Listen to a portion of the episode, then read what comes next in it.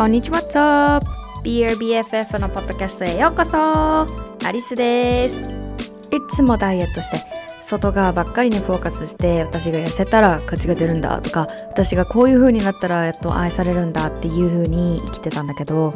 セルフラブを通してボディポジティブを通して変わることができました。もし自分のこと嫌いだなとか好きになれないとかもっと自信が欲しい周りと比べるのやめたありのままでいきたいって思ってたら一人じゃないです。摂食障害やうつの症状でねずっと悩んでたんだけどもやっと気づいたんです。あありのままでよかったんだ。だからそんな風にみんなにも思ってもらえるように様々なチップをお届けします。自分自身が自分自身のいじめっ子になるんじゃなくて Be your BFF 自分の親友になって生きていけるようにセルフラブをお届けするのが私のミッションです Because the most important relationship for you is the one you have with yourself Let's get into it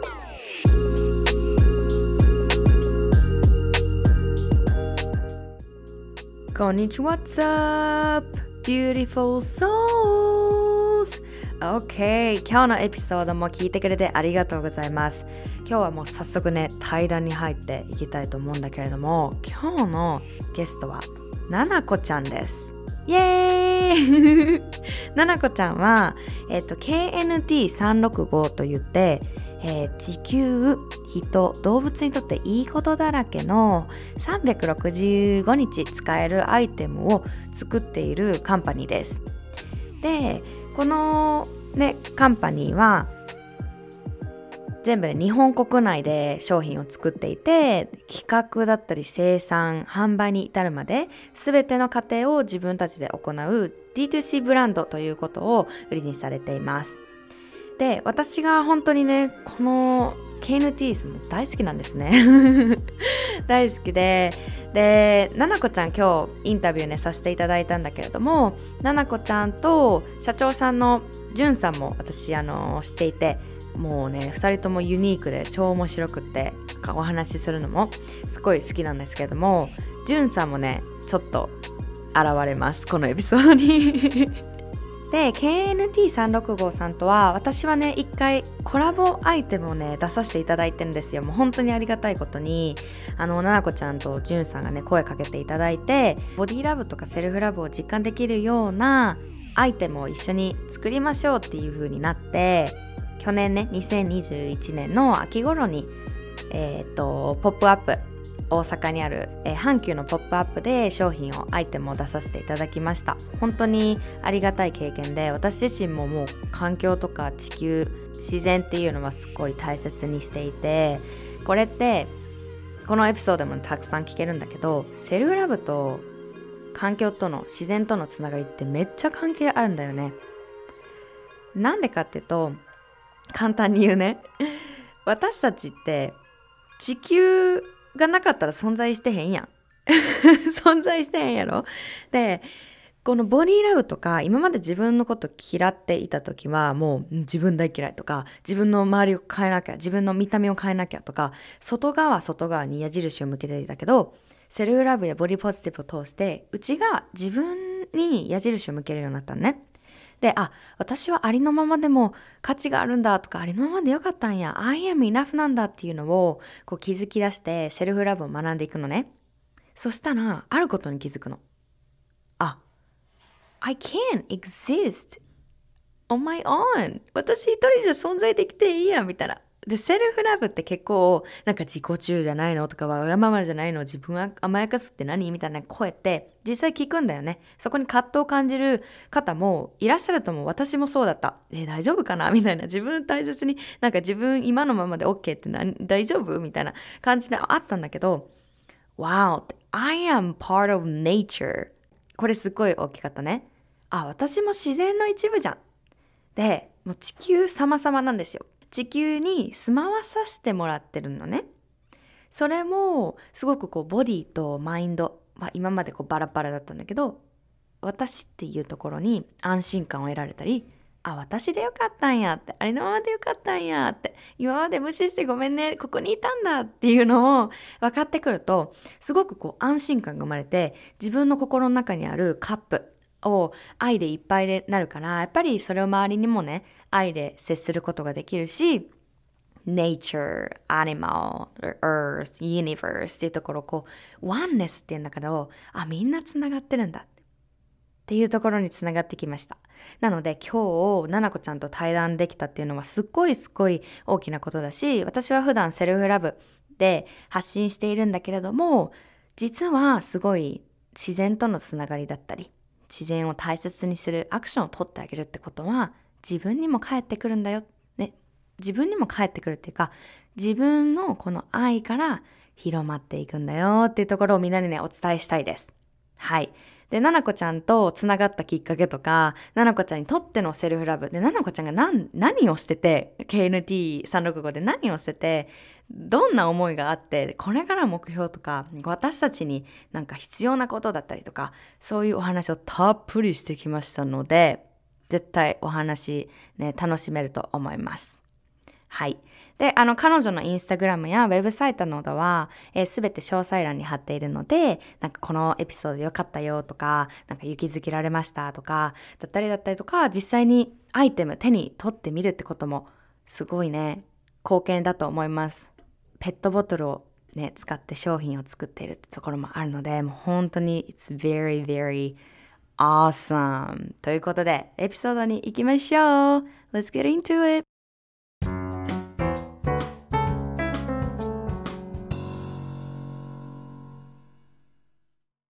ななこちゃん、お願いします。どうぞ。こんにちは。KNT365 の木原奈々子です。KNT365 では主にデザインや SNS、オンラインストアの運営などを行っています。何でもやってます。よろしくお願いします。イエーイ本当に何でもやってますよね。私、あの、ポッドキャストの方で、初めで KNT の方をたくさんお話ししたいんですけど、改めて奈々子ちゃんからなんかどんなブランドなのか、どんな会社なのかっていうのも教えていただくことできますか？主にリサイクルされたペットボトルの糸から、うん、えー、バッグだったり靴下だったり、えー、靴を今作っています。えー。と、ニッティマムっていう、えーと、バッグを中心に今は作っているんですけど、うん、えーと、ニッティがリサイクルされた 500ml ペットボトル2本分。マムがリサイクルされた 500ml ペットボトル4本分から作られています。基本的に自分たちで作って自分たちで販売するっていう D2C のビジネスモデルを貫いてやっています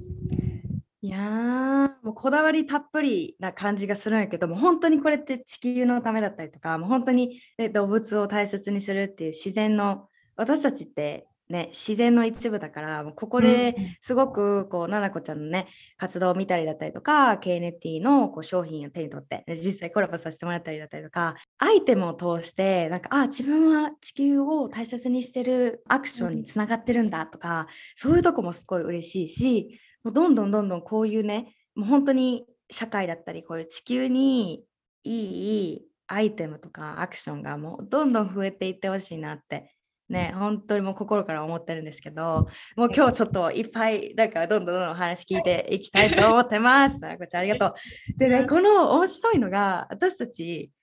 結構前からつながってて、で私がね、インスタグラム始めたらへんから、ななこちゃんが私のことをフォローしてくれててっていうところなんだけど、なんか私もこう、ななこちゃんの発信だったり見てて、すごいその KNT のね、ブランドさんっていうところもすごく成長していていろんな人に届いてるっていうところもこう目の当たりにして今のこの社会の流れというかあもっと自分のことも大切にするもそうだけど地球とか環境のことを大切にする人がこういう活動とかアイテムを通してちょっとずつ増えてきてるんだなっていうところ嬉しいので、ね、本当にもう Thank you so much もありがとうっていう気持ちいっぱいですそうそうそうそうでちょっとなんかこう、ななこちゃんとアリスは共通点があって、ね、ソソフトボールをやってたよね、高校の時に。そうです、ね、高校で、ななこちゃんは大学もやってたね。はい、ずっとです。で、そこですごい嬉しかったし、共通点があって。で、今は私はこうセルフラブだったり、ボディパーセプっていうこう社会に対しての働きかけっていうところの角度からで、ななこちゃんはこういうセルフラブもそうだし、本当にいろんな共通点がいっぱいあるんだけど、こう地球とかねいろんなところに貢献していくってところでソフトボールって同じじゃん。もう私めっちゃソフトボール熱くて、もう本当にもうめっちゃ一生懸命やってて、もう大好きだったし、なごちゃんもきっとそれぐらいの熱量あったと思うね。もうめっちゃパッションあったよね、きっと。手で動かオリンピック目指してやってました、本気で。そうだよ。ここから、その時から、なんか今のその活動とか、こういう今のななこちゃんとか、KNT で働くっていうところのなんか行き着いた経緯とかって、なんかぜひぜひ聞いてみたいなと思うけど、どんな感じですか、えっと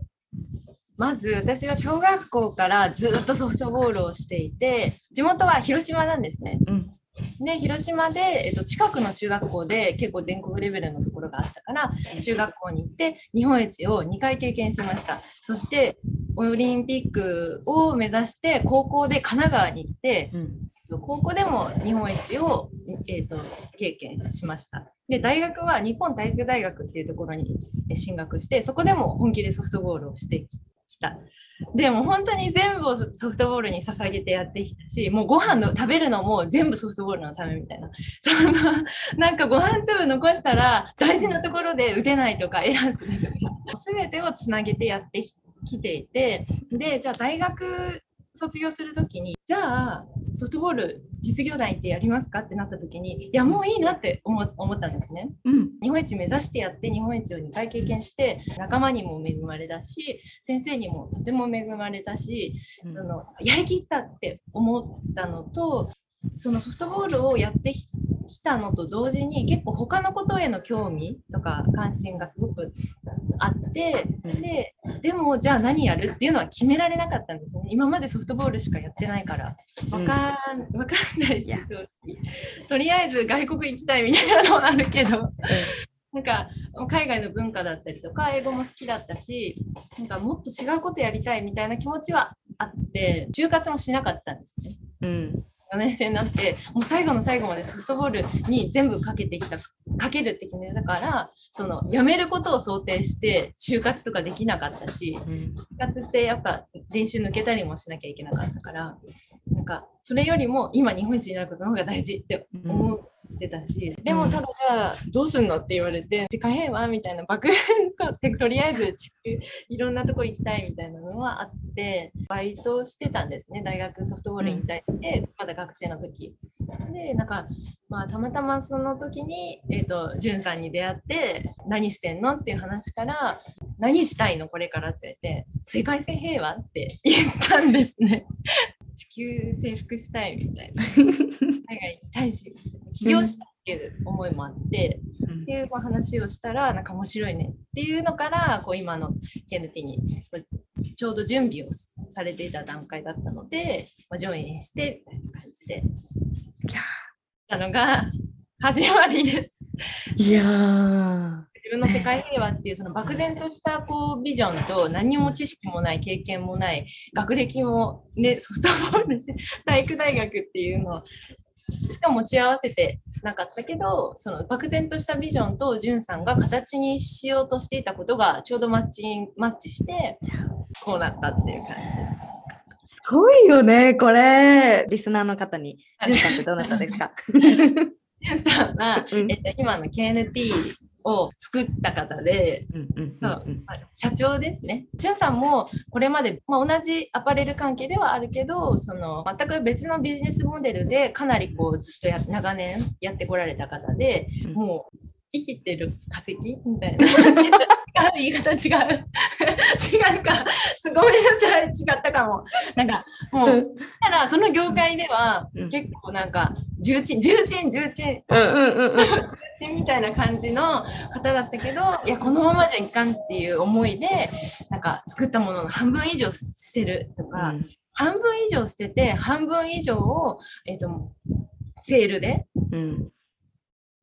売るっていうのを見越してだからもう全体の4分の1ぐらいしか正規では売られないみたいなで95%以上が輸入に頼ってるみたいなこの状況をに違和感を感じてじゅんさんは今の KNT を新しいビジネスモデルで新しい作り方、販売の仕方でっていう歩く向上心いや っていう感じの社長さんがじゅんさんです。素晴らしい。今カメラの裏側にいるのかどうかなけど、そう、じゅんさん、その出会い、なんかさっき言った、このぼんやりとはしてたけど、ななこちゃんがなんかこう持ち始めていたビジョンと、うん。こう、じゅんさんのその歩く、なんだった、工場、両親。工場心。が出会って、なんかそこで化学反応が起こったみたいな感じなんじゃないかなと思うけど、なんかその、さっき言ったこの廃棄って、すごくなんか闇に隠れてる部分というか、はい私も本当になんか数年前じゃないな。去年知ったのかな？去年ぐらいからだんだん学び始めてこのファッション産業の裏側というか。で私はなんかボディにすごいコンプレックスがあったから着たい服を着れないっていうところで、お洋服に関しては自分のストーリーはこういう感じなのね。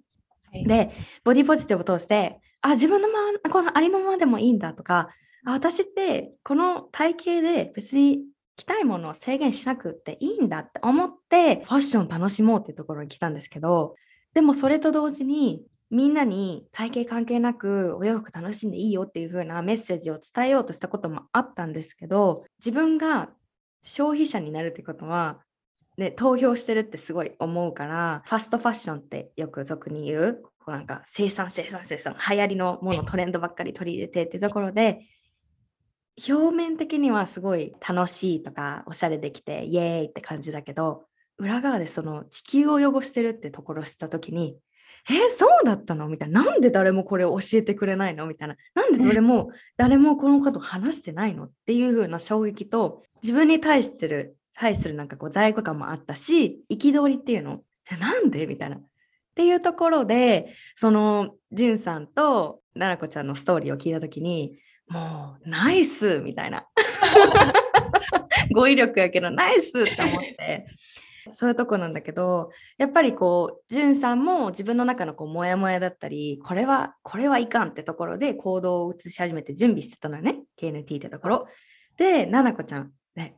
どうしよう、なんか地球、地球平和っていうところで。でなんかその、じゅんさんに出会った当時は、地球平和っていうのはあったけど、地球平和って、すごくなんか大きなコンセプトっていうか、もうすっごい大切なものなんだけど、なんかこう、ななこちゃんが今活動と移してる、こう動物のね、大切にするだったりとか、こういうアイテムを作ってみんなに届けるっていうのもそうなんだけど、その当時は分かってました？なんか環境問題に対してやりたいんだみたいな。そう全然そういうのは正直なかったし、うんそのアパレルに関わりたいとか、そういうのも全くなかったしうん。ただとりあえず起業したいとか地球、まあ、世界平和だよなみたいなのはもうほんとそれぐらい漠然としたものでしかなくて。ーうんうんうんうん。でなんか物を売りたいかって言われると違うし。うん。そのなんとなく物を売るのはその作る人がいて中間のなんて言うんだろう卸業者がいて、なんか小売りの人がいてとか。いやなんかそういうの違うっていうのはなんとなくあったし。うん。で今はそういうシステムしかないっていうのを知っていたからそれには関わりたくなかった正直。うん。物を売るなら自分で作って売ればよくないっていうこと？そのちょうど D2C っていう言葉が日本でこううん。出回り始めたぐらい、うん。ね大学卒業したばっかりで物作って売るとかできないし、うん。ただそこに違和感はあったけどうん。っていうところだったんですね。でまさにもうその D2C っていう本を読んでたぐらいのタイミングで、んさんは D2C でやろうと思ういうビジネスモデルを考えていて、いやもうこれから D2C だからっていう考えで、なんか同じ本でも読んでたかな、渡したかな、感想文言ったかなとか、まあ、そんな感じ。なるほどね。なんか私 D2C っていう言葉って詳しくない奈々子ちゃんほどって思うんだけど D2C とその間を通してっていうところの違いだったりとか地球とか環境に対してのインパクトってはい。大きなものあります？なんか。あります、あります、うんもちろんです。どんな感じまず、うんうんと D2C じゃない場合って、お客さんのところに商品が届くまでに、いろんなところにこう運ばなきゃいけない？あっちってこっちって、あっちの人ってこっちの人って、そこでまずその輸送のコストもかかるし、うん。排出ガス、トラックとか、船とか、飛行機環境にかかる負荷もあるし、梱包材とかもそうだし、もともとのお金、その原価にもう倍して倍して倍してみたいな、その高くなるばかり。いやえ、なんでそんなことする必要あるのっていう、何も知らないのに。いやーそういうことかうん。でまあそのすみませんあの質問とちょっとずれちゃったんで。すけうんうん大丈夫。うん。ど、まあ、環境に対しての意識っていうのもそのファストファッションがどうとかっていうこともまあ知るわけもなく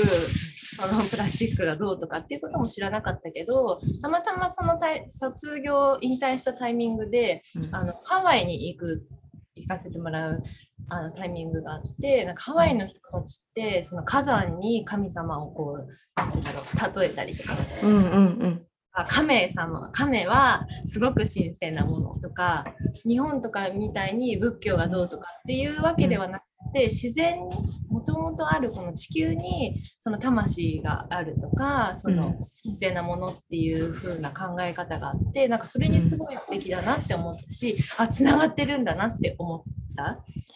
そういうのもあってなんか全部がこう重なってあ地球だな、人間ってつながってる。アリスさん冒頭もおっしゃってましたけどなんか全部つながってるんだっていう思ってなんか大学の時にたまたま読んだ本で、宇宙と人間はつながの心はつながってるっていう本をあの稲森和夫さんっててたまたま読んでなんか人間の生きる目的は自分の心を磨くことであるとかなんかそういうすることによって宇宙と心はつながっていて結局人間も宇宙に作られたものだから、うん。あのいろんなことにあの自分の周りのいろんなことに宇宙が作用してくれる。アリスさん前回のポッドキャストかな？自分軸のお話されてたんですけどうん。結局その宇宙って自分をこう中心に動いてるからやっぱりいいことをすればそれはうん。自分に返ってくるし悪いことすればそれも返ってくるしうん。自分に返ってくるためにいいことするわけじゃないけどうん。っていう、なんかとにかくつながりを感じるっていうのはすごく大事だなっていうのはやっぱり感じていて。うん自然に感じたりとか。いや長くなっちゃった。ーいやあの大丈夫。うんもうめっちゃわかると思って。なんかやっぱりこう環境とかなんか地球を大切にするって自分を大切にすることにもつながってるし、うん。全部コネクトしてるしなんか私もこうスピリチュアリティっていうスピリチュアルをすごく大切にするようになったよね、こう昔と比べたら。あ私ってここに存在してるけど宇宙から作られたんだって。なんかあのね1時間ぐらいの私 YouTube 動画見てなんかどういう風に地球が生まれたかみたいな 感じのね動画を見たことがあってでもそれも仮説な部分もあるかもしれないけどはい。でもそれが本当だったらなんか地球って何回も爆発とか氷河期とかそういうなんか海もめっちゃトキシックでなんかうん。誰も入入れない入ったら死ぬとか、はい。でもその中で生き残ったなんか生物が進化してみたいなとかもいっぱいあってうんこれやばーみたいななんか奇跡じゃんって一人一人が。はい。っていうふうに思うしなんかこう今まで虫嫌いみたいな気持ち悪いって思ってたけどなんかこの虫でさえもなんかあ地球が宇宙が作り出したものなんだとかなんか本当に全部につながりを感じてるところもあるしなんか本当にパイナップル例えばパイナップル食べるじゃん？でパイナップルがなんでこんな美味しいの？みたいな。な誰のために作った？みたいな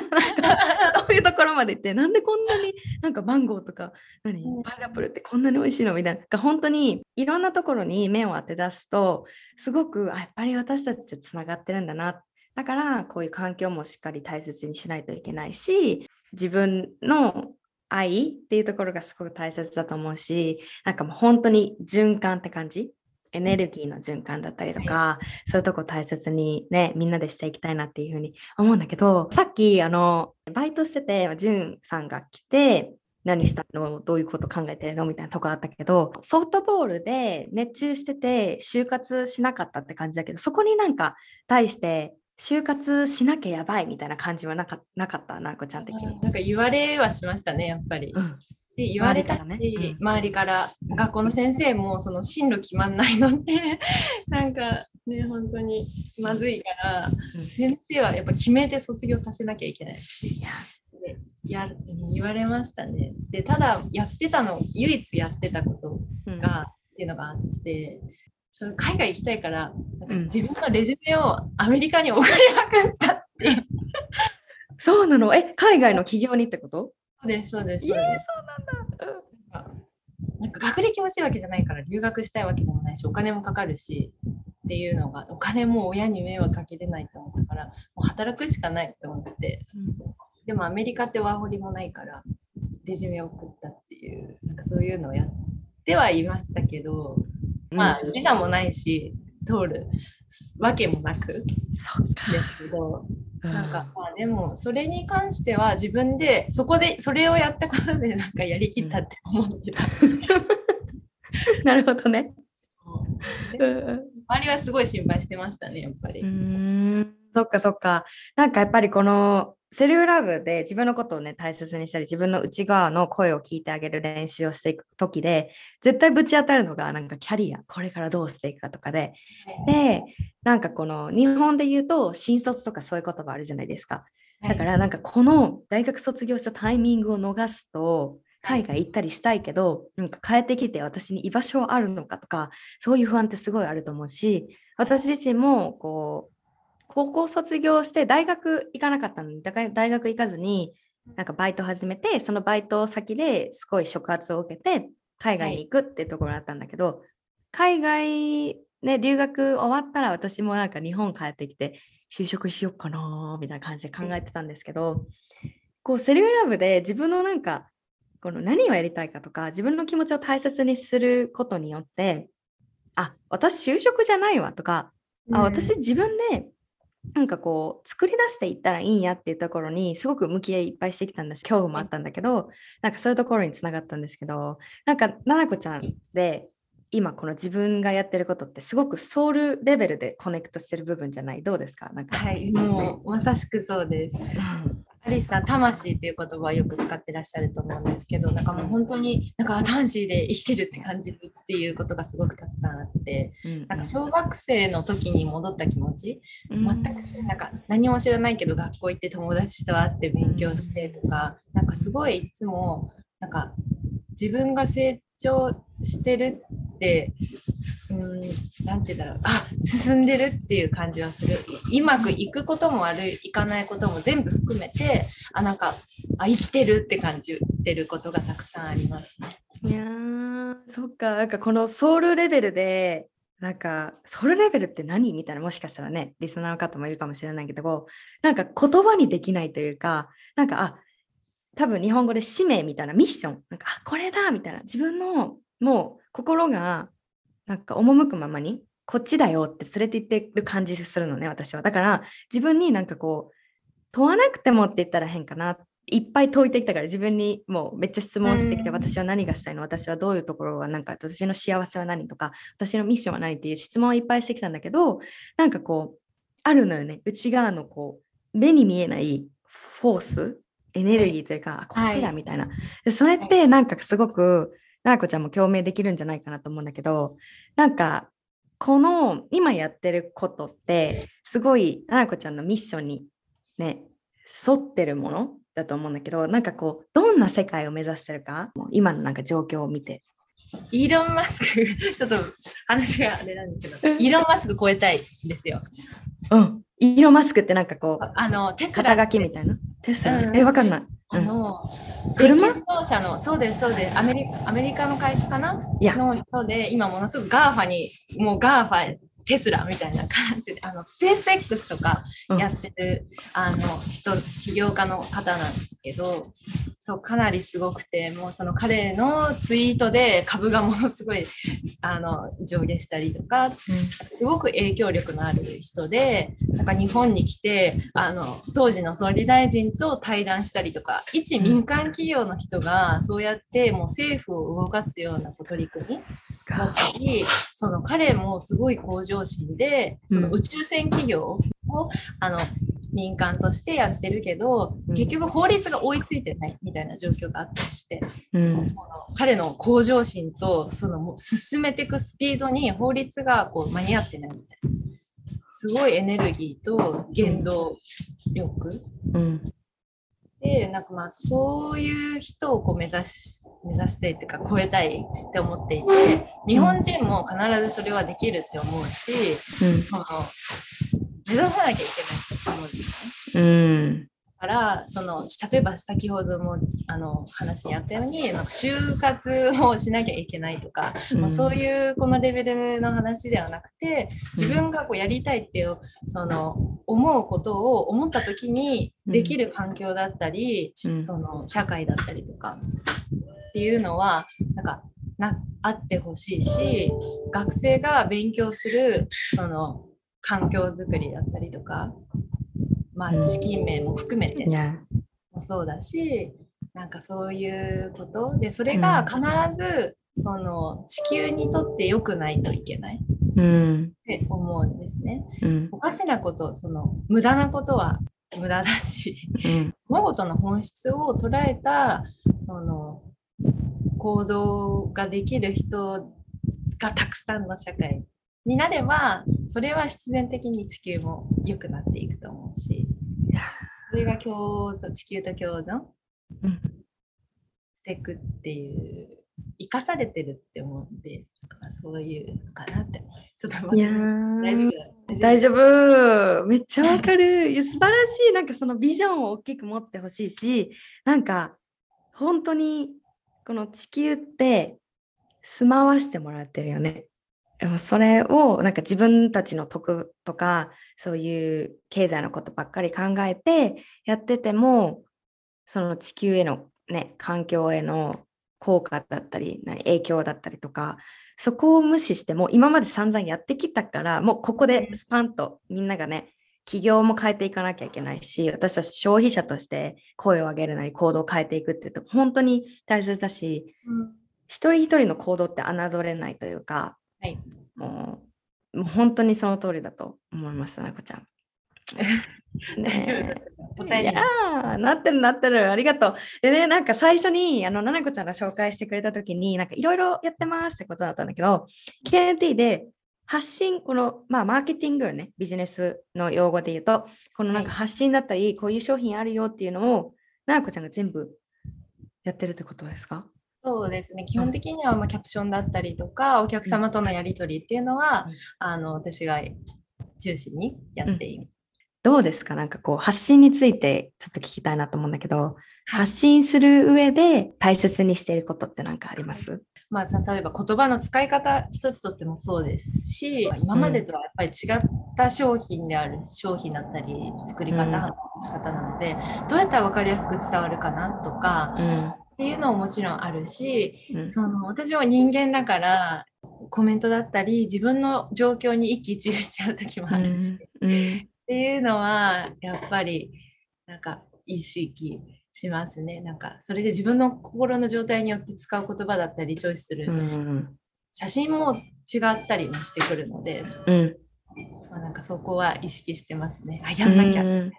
うん、なるほどね。なんかこう活動をしていて発信をしている上でこういう言い方だったりこういう言葉をするとこうみんなに伝わりやすいんだなとか発見とかあったりしました？ありましたね。うん、どう？なんか。ぐらいこうやらせていただいて、うん、やっぱ簡単な言葉じゃないと伝わらない。うん、理屈というかその言葉の中にうわーっと並べても、ただ説明するだけじゃ伝わらないので、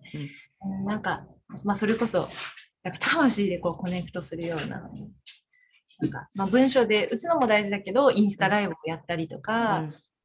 そういうあとこまめに、なんかなるべく早く返すとか。なんかそういうのってやっぱでも伝わるんだなっていうのは感じたし学んだことですね。うん本当にそうなんかあのよくフォロワーってフォロワー数とか言うけど私なんかこの言葉あんまり好きじゃなくてなんかフォロワーさんとかなんか私はこう自分のクライアントもクライアントって呼ぶのも好きじゃなくてみんなのことをどういうふうに見てるかっていうと beautiful soul なんか美しいソウルたちみたいな感じの英語でいつも、あ、beautiful soul たちって言ってるんですけど、なんかこの、やっぱり画面越しであれど、見ているのって一人のね、なんかこう、beautiful soul って言ってる。さんが。ジュンさん何？ジュンさん出てきてます。ジュンさんが。ジュンさんが感激してる。ジュンさん。そうそうそう。もうジュンさんも beautiful souls だし、歩く向上心だし、もう素晴らしい。歩く向上心。そうそうそうだからなんかそういうコネクトとかがソウルをこの心とかね内側大切にするってすごいもうあの見失ないそうになる。本当にもう情報社会じゃないですか、うん、今。本当にい。ろんなことが溢れてるし、はい、発信する側としてもこうソーシャルメディアに触れるってことでもう電電磁波ばっかりだと、はい、なんかもう心とか体がうまく回らなくなるというところは私考え感じてるんですけどなんか奈々子ちゃん的にこう発信する上で逆に大大変なことって経験あったりします？なんか経験談でも何でも OK そうですね。なんかさっきちょっと、あの、あったみたいに、やっぱ返さなきゃいけないっていう。なんかちょっとありがたいんですけど、コメントだったり、質問だったりいただけるのはすごくありがたいだけど、なんか早く返さなきゃいけないとか、なんか、まあそれこそ自分が調子悪い時もあれば.なんか、えーなんかなよくわかんない文面がこう来たりとか、ちょっと正直あったりして、うんなんかそういうのは、なんか、あ、自分ってまだまだだなってなんか思うことがたくさんあります。あーなるほどね。なんかよくわかんない文面っていうのはこうちょっとアンチっぽい感じ？まあ、アンチ、うん。アンチっぽいっていうのは、基本的にあんまりないんですけど、おかげさまというか、そのうん皆さん、そうあの Beautiful Soul の方ばかりで、うん。あんまりそういうのはないんですけど、なんか返事しにくい感じの返事に困る感じ。うんうんうん。とか、うん。正直それはき、なんか、まあ、聞き方とか、言葉のチョイスとか？ああ、なるほどね。ちょっとなんかごめんなさい。すうん。そっかそっか。えーそんな言い方しなくてもいいのにな、みたいな。うん。あ、これさ、なんかネット社会でうん。忘れがちっていうか、教育されないっていう部分もあると思うんだけど、うん多分このテクノロジーが早く進んできて、うん。さっき言ってたね、はい。はい。会社みたいになんか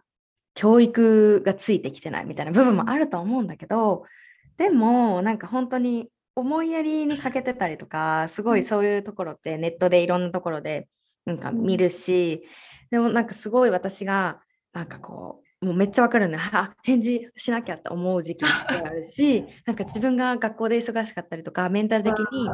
こうねダウンしてる時になんかこう山積みになるタスクみたいな。多分これ私のね捉え方でもあると思うんだけどな今練習したりなんかこう手放すってところを大切にしてるんですけどやっぱりなんかあコメントくれてるとか質問してくれてるからなんか私も期待に応えなくちゃとかなんかみんなの力になりたいって思うけど、でもやっぱりさっき言ったみたいに自分のことを満たすっていうところをやっぱり忘れたらいけないなっていうところはなんかこうリマインドさせてあげたい。ね、なんか見てくれてるみんなも人間だしはい。だったら私たちも人間だし、はいね、そうなんですよ。こそうそうなんですよ。多分なんか機械が返してくるって思ってんのかなみたいな、その人間と機械の区別が多分分かんない部分が、これはしょうがないと思うんですけど、あるんだと思うんですね。そうん自動返信みたいな、自動チャットサービスとかあるから、うんまあそういうふうに思うのはしょうがないなとは思うんですけど、うん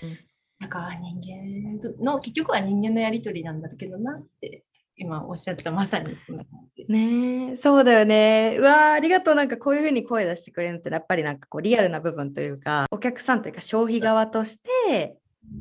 企業が相手だとしてもで SNS の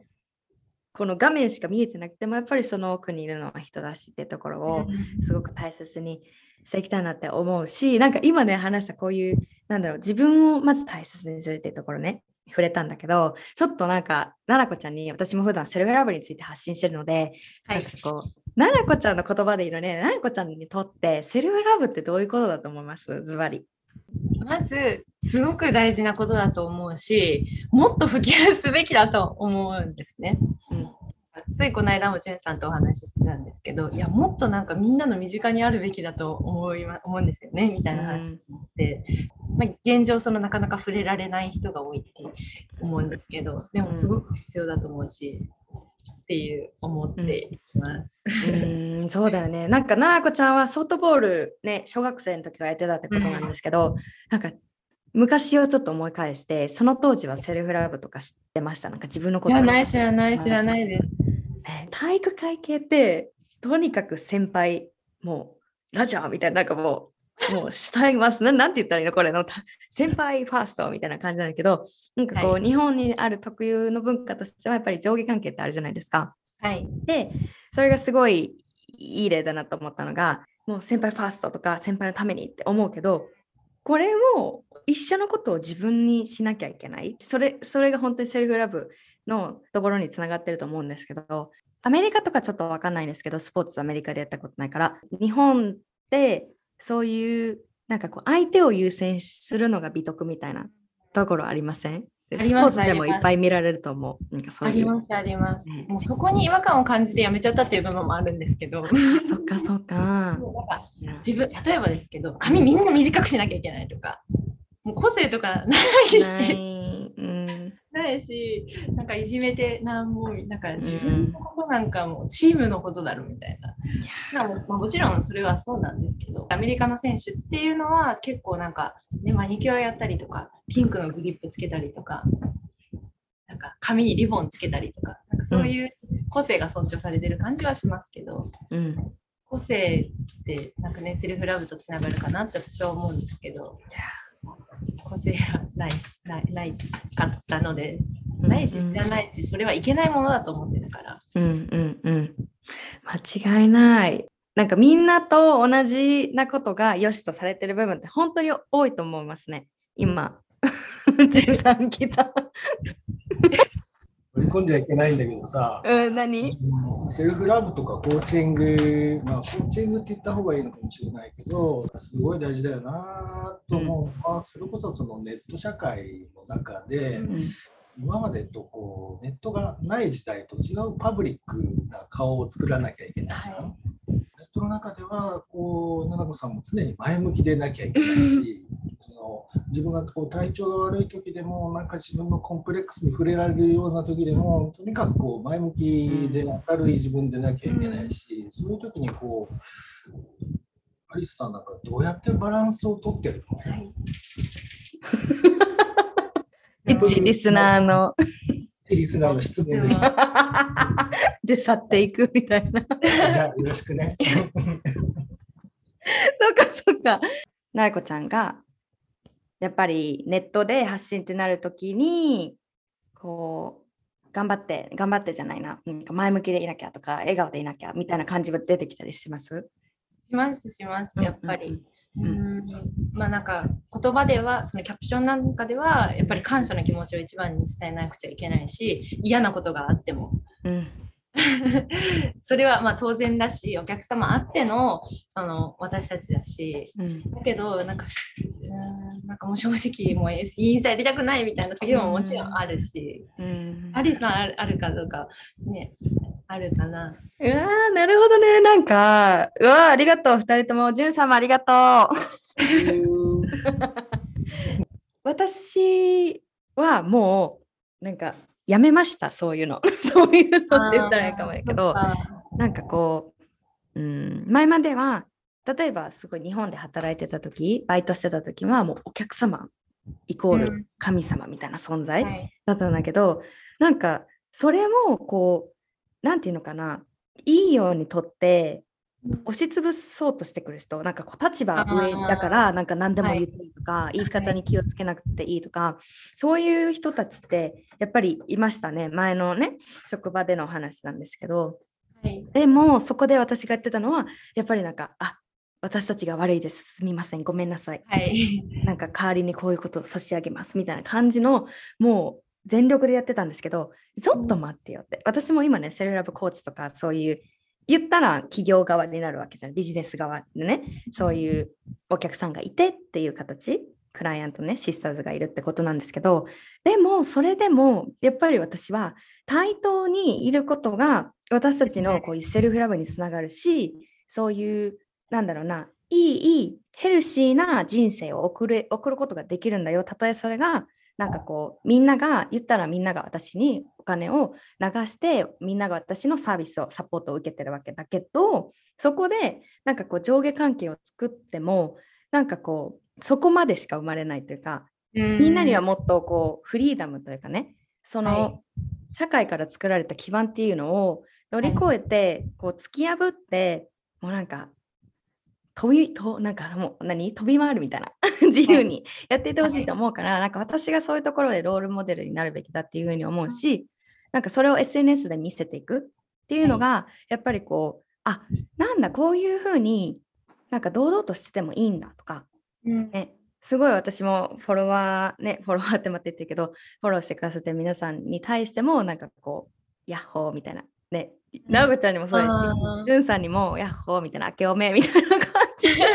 言ったらねあのなんかビジネスパートナーみたいな感じで見ようと思ったらできるんだけどでもそれってなんか私の中で大切にしているものに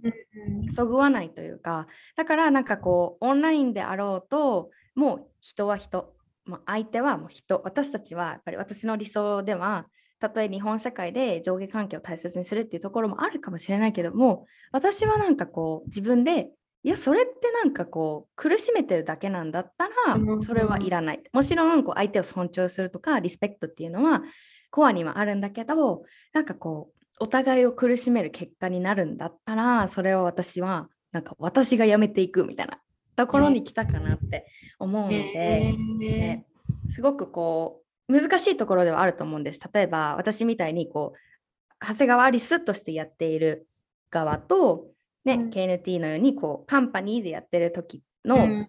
相手からのこう期待されること。ってもちろんね、はい、違うと思うんだよね。だからちょっと難しいとこかもしれないけどなんかこう奈々子ちゃんとかじゅんさんがこう自分がありのままでいて OK とかこういう今感じてることなんか悲しさだったり苛立ちだったり怒りとかそういうところも大切にしていくこのエネルギーがこう伝わっていく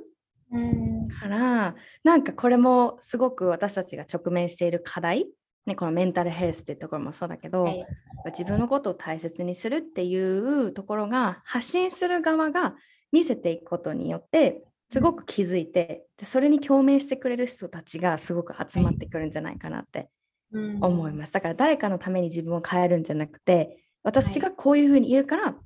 アトラクトですよね。こんなに引き寄せるみたいな感じっていうところがすごい意識にあるのかなって思います。ジューサーどうですか？さあ、その通りです。その通りです。でも、そっか、なんかそれってまあ、アリスさんはそのアリスさんとして発信されてるとおっしゃったんですけどやっぱりでもそれってその企業として発信してる私たちにもとっても当てはまることだと思ったので新しい何かが生まれた感じがする今。ハッピーバーデーよかったよかった。なんかこの本当にもうセルフラブをどんどんどんどんなんか出していってほしいなって思うんですけど自分をこう大切にするためになんかなこちゃんが昔はねそうじゃなかった相手ファーストっていうところがあったと思うんだけど今なんかそれ変わったことってあります？自分が意識するようになったこととかできるようになったことセルフラブってところに関して。なんかどうですか、それはありますね、やっぱり。髪を明るくするとか。なんかこれはね、あの、じゅんさんがこう企業としてもこうそれは全然 OK としてくれてるからできることではあるんですけど、うん、なんか自分って自分なんてダメっって思うんじゃなくて、まあ、なんかしかもこのビーガンブリーチとか、地球に優しいものを選べる状況ってなんかもう髪にもなんか心もだから満たされるみたいな。なんか自分も可愛くなれるし可愛くなれる。そうなんか自分にも自信が持てるようになるし可能性があるんだって思えるし。そうなんか楽しくなりました。自分の思うももなんていうの心が、ね、言っている通りに行動してあげるみたいな感じかなそうですね。うん、そう。好きなものは好きでいいし、うん、そうなんか、うん、そこで地球に優しいものを選ぶとか、自分が表現したものをこう誰かがね可愛いって言ってくれるとか、なんかそれってすごい心も満たされるから。ミキやマムのデザインっていうのは私自身のその表現でもあると思って、うん、で認められてる感じがするし認められてるっていうとなんかあれかな。なんか、うん、共感してくれてるんだっていう気持ちになるので。うんうんうん。いや素晴らしい。このねさっき収録始まる前に話してたんですけどがビーガンブリーチ、ね、これってなんかどんな効果なんだった？ちょっとみんなに。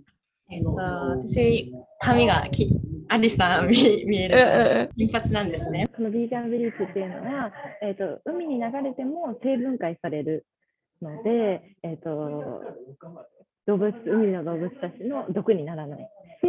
うん、人間にもよくって頭皮も全然ピリピリしないし匂いも全然臭くない、うん、ななのにめちゃくちゃ可愛く綺麗に染まるっていうもういいことしかないんですね。もう普通のツーンとするなんかちょっと、まあ、否定するわけじゃないですけどなんかそれに戻る理由が今の私。のいやーなるほどね。これめっちゃいいと思った。なんか自分の好きを追求する、大切にする。うんで、その自分だけじゃなくて、なんか環境にもうんいい、自分の体にもいいって、これってなんかめっちゃ最高じゃない？なんかこれ。どこにでもね、アクセスがあるようになったら本当にいいなって。はい。BRBFF のポッドキャストね、聞いてくれてる方、ビーガン、ビーガンブリーチ？ビーガンブリーチ、ビーガンカラー、ビーガンパーマもあります。ああ、すごい。ちょっと皆さんでやっていきたいなって。うん、思うし、アリスもね。いいえね。ー、めっちゃ可愛いや。切れないし、全然切れない。ダメージも少ないし、匂いも少ないし、頭皮も痛くない。うん。ナイス。これ素晴らしい。素晴らしい。なんか私もブリーチ当てたことね、一部分あるんですけど、なんかやっぱり痛むし、手ぐししてもすごく絡むしみたいな感じですごくなんか不快な思いをして、なんか、えー、髪の毛染めたいけど、なんか髪の毛ダメージやばいよなみたいな感じで諦めてた部分あるから、ね、ぜひやってみたいなって思います。ちょっとアメリでカで。も、皆さん調べてください。ありがとう。OK、OK。じゃあ、なんかぜひね、ちょっといっぱいね、お話聞いて、もっともっと話したいこといっぱいあるんですけど、ぜひ、ちょっとななこちゃんのこれから、なんか活動とか、この個人のゴールとか挑戦してみたいこと、さっきね、ちょっと触れてもらってはあるんだけど、なんか具体的にこういうことやっていきたいみたいな、あります？ななこちゃんの中で。はい。えっと、まず、もう根底には世界征服。ラブピースで世界征服。うんうん、ラブピース。うん。イーロン・マスク超えたいっていうのはあのああるんですけど野望を持って生きているっていうことをこう軸にしてあのコミュニティみたいなのをどんどん作っていきたいと思います。し KNT もこれから洋服を作っていったりとかもっともっといろんなことをこう幅広げていくんですけどあのよりたくさんのお客様に楽しんでいただけるようなことをこう企画していくのはもちろん、まあ、コミュニティ作り、なんかあと、まあ、芸術だ芸術性があったり政治的であるとか、なんかそういうあらゆる分野においてこう影響力があるっていう状態になりたい。でもっともっとまあ材料から作るとか、うん。なんか 世界のこうなんていうの政治関係に左右されないうんビジネスを行うとか、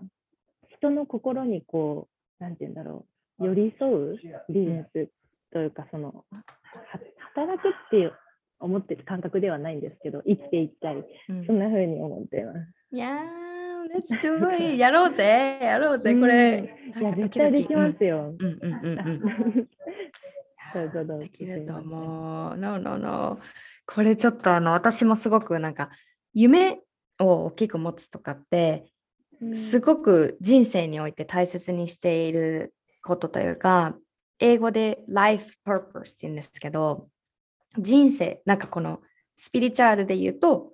なんかこう地球に学びに来た。で人生がこう学校っていうふうに私ねすごく信じてるんですけどこのなんか一回きりのこの物理的に言ってね一回きりのもしかしたら前世とか来世とかあるかもしれない私は分かんないんだけどでもこの今この瞬間でななこちゃんとしてアリスとしてじゅんさんとして生きてるこの人生でなんかこう何か成し遂げたいってこの時のエネルギーって半端ないと思うんですよね。はい、さっき言ったはい。野望、野望ってめっちゃレベル、え何？このエネルギーレベルめっちゃ高いというか。はい。なんかそれを燃料にしてうん。で自分の役にも立つし誰かの役にも立つし地球の役にも立つってもうこれすごく大切にしたい。今まではきっとなんかこう誰かの役に立つ。そして自分の役に立つで自分がなんかこうビジネスだったらお金持ちになってなんかこう、うん。ジェット機乗ってみたいなとこがあったかもしれないけどもっとこうもっと周りを見て広い目で地球を大切に地球にいいところっていうのもこう絶対ね見逃せないところっていうか見落とせないっていうふうに思うので、ちょっとなんか、もしかしたら私もねこういうビジョンがあってななこちゃんもあってっていうところでお互いのミッションを大切にしてでなんかこうやってポッドキャストでコラボ、ね、してくれてすごい嬉しいしなんかこうこういう重なるところですごくうん化学反応だったりとかそれわかるとかこれはい。で聞いてくれてる皆さんもすごい共感する方もいると思うしなんかあの Be Your BFF のポッドキャストで聞いてくださる方の中でもきっとね環境のことを大切にしていこうと思っているとかしている人っていうのが必ずいるから今日奈々子ちゃんがね話してくれたことってもう本当にもうもう大切な大切なことでもうなんか 地球の先生みたいな。なんて言ったらいいかな、えーもう毎日勉強になることばっかりです。ねはい学んでいくからね。もっともっと。もっやっていこともううやっていこう。私も歩く向上心で生きていきたい。いやーいいね。じゅんさんもはい。なやこちゃんも歩く向上心アリスさんに質問しても良いですか？おうおうおう何何何アリスさんのこれからとか、その今私に質問してくださったことって何ですか？アリスさんの場合、これからこう個人としてとか、地球とこう生きていくにあたって、アリスさんこれからどういうふうにありたいですか？どうやっていきたいですか？わーお質問返しいただきました。Thank you 気になった、すごく。そっか、なんか、それこそね、今1月になって、社会というか文化の流れ的になんかこう、New Year、新しい 年になりました。じゃあ、なんかこう、目標みたいな感じですごいこの年末から、この1月中旬、今ね、真ん中なんだけど、にかけて、すごいなんかこう、自分の中でビジョンを見つめ直したりとかしてたんですよね、うんちょうど。うんすごいなんか無限大の可能性を感じてて今まで小学校さっき奈々子ちゃん言ってくれたじゃん。なんか小学校の時とかって自由になんかこれやりたいとかなんか小学校もっと自由な感じなんだけど、はい、私たち大人になるにつれて違うよあなたは大学に行きなさい。ここの大学を、ソフトボールやった後は夏就就活しなさい。企業に就きなさいとかなんかね企業でソフトボールしなさいだったりなんかえ海外行くのなんか日本帰ってきたら居場所ないよとかいっぱいあるやんか、うん。そういうので例えば女の子だからこういう風にならなきゃいけないよとか、なんかこうソフトボールやってるから髪の毛短くしなきゃいけないよってもう本当にいろんなルールっていうのがたくさんあってそれもこう吸収してきたから本当に自分がなりたいのって何か分かんない。ね、うん。私なんかこう小学校とか幼稚園の時ってみんななんかこう将来どん何したいみたいな時で自由にいっぱい書くじゃないですか、はいあれを忘れてるんだなっていうのに気づいて、うん。そこを取り返す、ね、向き向き合いをしてきたんですけどそこでやっぱ気づいたのがあ私何にでもなれるやんみたいな。うん。こういう道行かなきゃとかこういう風にならなきゃとか誰かが決めたこう職業とかそういうところにならなきゃっていうのはあ社会から教えられてこられただけでそれを外してあげるさえばなんか何でもできるそれこそ世界平和っていうのもそうだし、っていうところで、なんかこうやっぱり私もなんか形を変えながらだけどミッションは同じ。やっぱりセルフラブを伝えたい。どんな姿であろうとどんなね、うん。能力があろうとあなたは価値がある人っていうところを伝えていきたいっていうのでなんかこう学校とかでね子どもたちに触れてセルフラブを教えたりしたいしなんかコミュニコミュニティも広げていきたいしあとなんかね、うん。YouTube もちょっといろいろなんか頑張っていこうと思ってて、なんだろうね。今までやってたスタイルとちょっと違うところに2022年進んでいきそうたりとかなんかこう自分のやってるコーチングサポートも今はこうありのままでも自分でも大丈夫だよとかやりたいことがあるけど、なんか次に進めないっていうところをはいなんだね、一歩サポートしてあげる、本当に自分の価値を、ね、取り返すっていうところで潜在意識の、ね、ワークとかやってるんですけど、次はなんかこう、自分だけじゃなくて他者とか周りにもインパクトを与えれるようなこう女性、メインメインでは女性をこう育てるサポートするっていうところにうんちょっと踏み出そうかなっていうふうに思っててなんかもう本当に、えー素晴らしいと思う。ありがとう。今無限大で。ううんう。ん。共感しすぎた。そう、なんか話し出したら止まらないので、ちょっとなんか、この辺にしておきたいんですけども、ありがとう、ななこちゃん、聞いてくれて。いえいえいえいえ、刺激になりましたし。いやーありがとう。えーいや、すごい。ややってください。ななこちゃんもね、やっていこうね。本当にそう思います。じゃあ、なんか、あとは、ななこちゃんの活動とか、なんか、みんながね、コネクトできるプラットフォームのシェアをお願いしたいんだけども、どこはい。でななこちゃんとつながれますか、えーっと、まず、うん。インスタグラム中心になるんですけど、えー、KNT365 カンパニーで、えーから、えー、と KNT さんのこの活動だったり、アイテムたくさん、渾身の愛あふれるアイテムをご覧いただいてます。とあと、個人でのアカウントもあって、えー、7個、LAUGHING、うん。後で、インスタにも貼っていただこうと思うんですけど、これは私のうーんと、よりパーソナルな部分の発信を、まあ、ちょっとゆっくりやってます。うんうんうんうんうん。い や、オッケーオッケーオッケー。ああと、でうんもこっちの個人の方では、あの KNT の方では載せないけど、なんかデザインに迷ったりとかあのしたときに投票したりとか、次これやろうかなみたいなのとかを、なんかちょっと相談的に載せたりしてるので、ちょっと楽しんでていただけるかなと思います。そうだね。あれめっちゃ楽しいよね。なんかこの、なんだろう。みんなからインスパイアもらえること多くないですか？こういうデザインがいいですとか、なんかあそこから、あ、これいいかもみたいな。それめっちゃ多いです。もう KNT の場合もほぼほぼそんな感じですね。そう、みんなリクエストもらったのをこううん落とし込んでいくっていうのが多い。なるほどね。ちょっとじゃあ皆さんぜひぜひインスタグラムチェックして、で最新のアイテムとかも見れるんですよね、インスタグラムで。うん。だったりとか、ななこちゃんの発信もぜひぜひ応援していって、ね、みんなで作り上げていきたいなっていうふうに思います。はい。ではね、もうありがとう今日はちょっと、うんうんうんうん。もう本当にいっぱいお話できて、まあななこちゃんのことも私も、ね、また知ることができたし、Beer BFF のポッドキャストを皆さん聞いてる方もね、ああ、ななこちゃん素敵だなって、もう絶対思ってくれる方もね、もうぜひインスタグラムチェックしてほしいんですけど、はい、もう本当にありがとうございました、ななこありがちゃん。とうございま Thank you した。めっちゃ楽しかったです。よかった。またなんかコラボしましょう。ははい、うんぜひぜひお願いします。ーい。来てくださってる方ありがとうございます。はい。じゃあねー。